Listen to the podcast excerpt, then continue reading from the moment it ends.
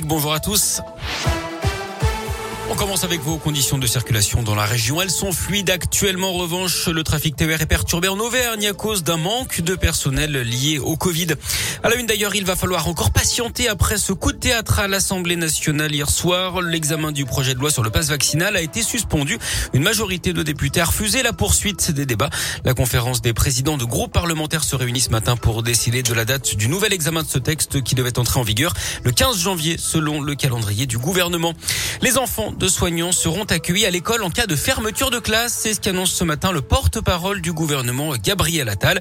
Dans ce contexte, la pression due à la cinquième vague s'accentue encore. Plus de 2000 admissions en 24 heures, 9300 en une semaine et au total 19 606 patients hospitalisés lundi. 9, 9 patients Covid en réanimation dans la région ont été transférés entre Noël et le jour de l'an dans des hôpitaux de l'Ouest et du Sud-Ouest de la France pour désengorger les services. En bref, près de chez nous dans la région, 10 mois de prison ferme. La peine infligée à un jeune homme de 21 ans reconnu coupable de trois vols avec violence pendant les fêtes dans les rues de Rouen, dans la Loire. Il s'en était pris à trois femmes âgées de 65 à 80 ans pour leur dérober leurs sacs, leurs papiers et leur argent.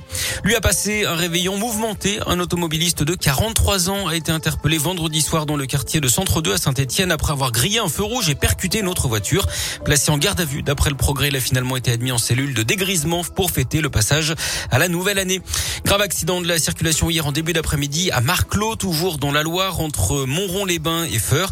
Deux voitures sont entrées en collision. Choc violent. L'un des conducteurs a été évacué dans un état grave par hélicoptère vers les urgences de l'hôpital Nord. L'autre a été blessé plus légèrement, âgé de 48 ans. Il a été transporté à l'hôpital de Feur. Et puis un autre accident de la route, mais dans l'Allier cette fois dimanche soir. Choc frontal entre deux voitures en Tréfia et Biozade après la montagne. L'un des automobilistes âgé de 36 ans et habitant Bellerive sur Allier a été grièvement blessé. Son pronostic vital est engagé. D'après des témoins, sa voiture faisait des zigzags sur la route avant l'impact. Dans l'autre voiture, le conducteur et son passager ont été légèrement touchés. Du sport du foot, les Verts sous la menace de nouvelles sanctions en cause les incidents lors de la victoire face aux amateurs de Jura Sud dimanche en Coupe de France. La rencontre avait rapidement dû être interrompue une vingtaine de minutes à cause de fumigènes et de jets de pétards depuis le parquage stéphanois. D'après le journal L'équipe, la commission de discipline de la Fédération française devrait ouvrir une instruction cette semaine. Elle pourrait prendre des mesures conservatoires dans la foulée ou simplement convoquer les dirigeants stéphanois pour rendre ensuite ces décisions. Les Verts qui attendent tout de même le tirage au sort des huitièmes de finale de cette Coupe de France. Ce sera d'ailleurs ce soir, juste avant la dernière affiche de ces 16e de finale. Un derby du Nord entre Lens et Lille à partir de 21h.